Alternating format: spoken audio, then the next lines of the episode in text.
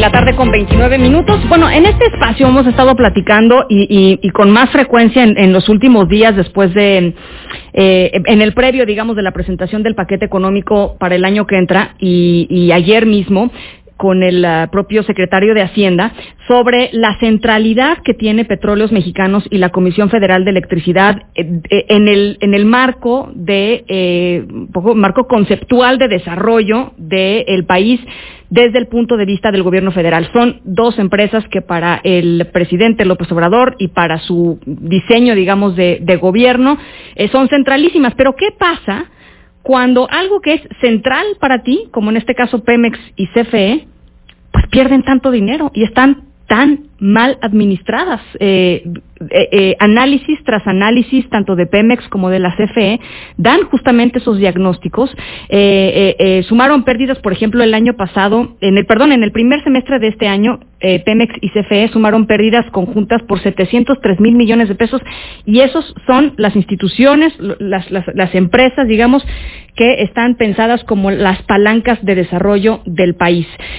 para platicar sobre esto está con nosotros Edna Jaime eh, directora de México Evalúa. Yo te agradezco, como siempre, Erna, en que nos regales estos minutos. ¿Cómo estás? Muy bien, Ana Francisca. A mí me da muchísimo gusto saludarte y muchas gracias por el espacio.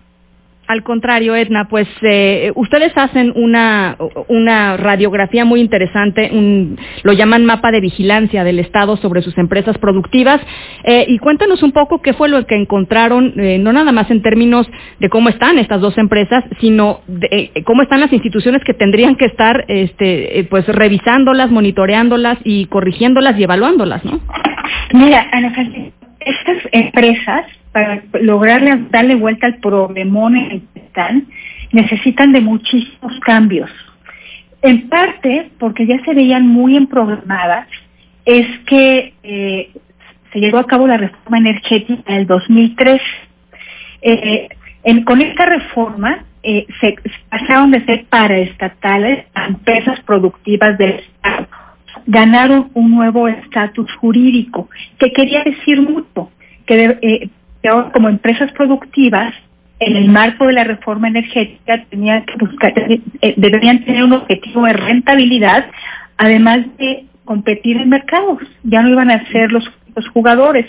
Entonces, se les quiso dar las funciones para que realmente pudieran desempeñarse como empresas, aunque fueran propiedad del Estado mexicano. Eh, eso, eso era uno de los de las vertientes de la reforma que se aprobó en el 2013. Eh, hicimos un primer estudio donde veíamos el marco de su gobierno corporativo para que esas empresas realmente puedan funcionar mejor.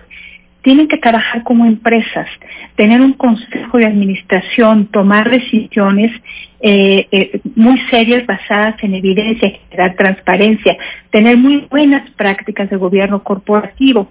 Y lo que encontramos en ese primer estudio es muchas cosas que se muy cortas, que no lograron implementarse correctamente. Y el mejor ejemplo de ello pues son los casos de corrupción que ahora conocemos a través de las declaraciones de Emilio Lozoya. Entonces, pues este modelo era promisorio, eh, pero no se, no se implementó cabalmente. Es un proceso complejo y se quedó a media. Este gobierno ha decidido, pues, echar para atrás esa reforma, apostar en dos empresas como palanca de desarrollo y te quiero decir que creo que este es el verdadero proyecto de este gobierno.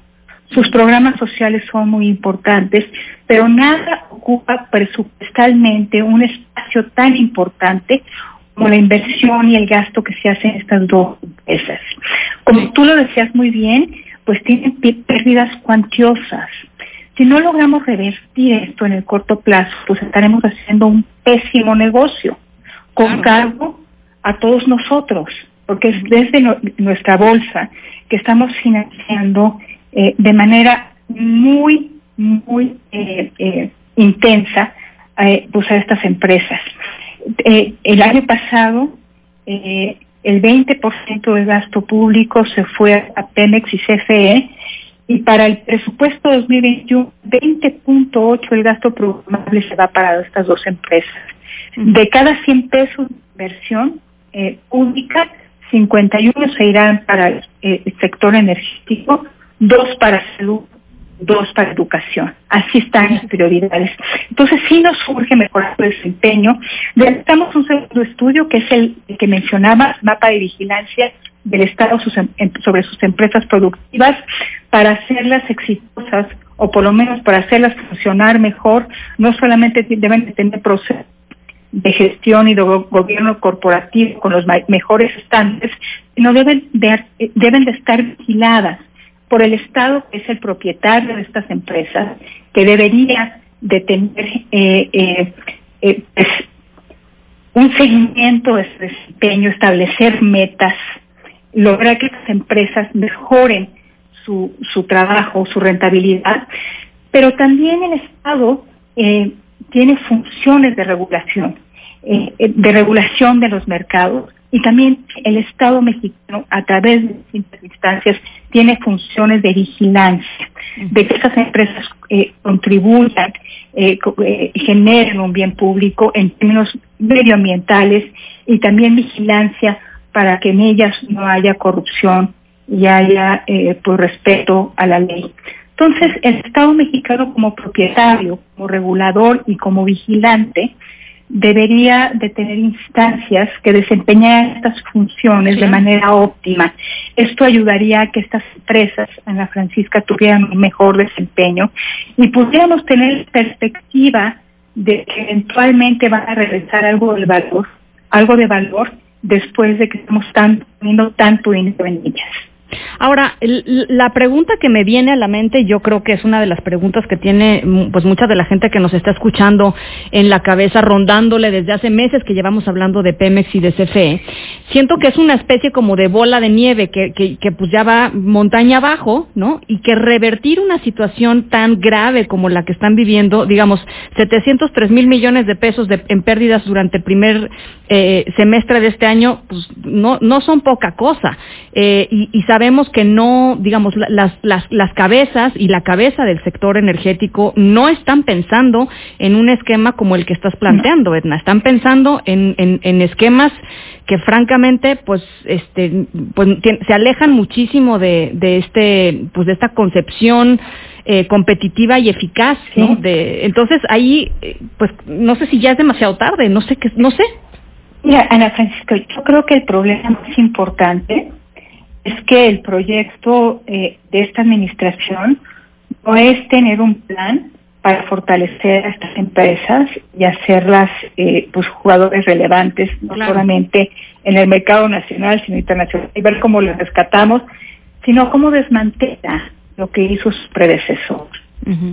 Entonces yo creo que la, que la atención está en cómo revertir esa reforma, la reforma energética. Por eso veo que la agenda legislativa de Morena pues, eh, pues está cargada de temas energéticos, donde yo intentará eh, pues, eh, pues desmantelar legalmente lo que se ha estado haciendo en los hechos.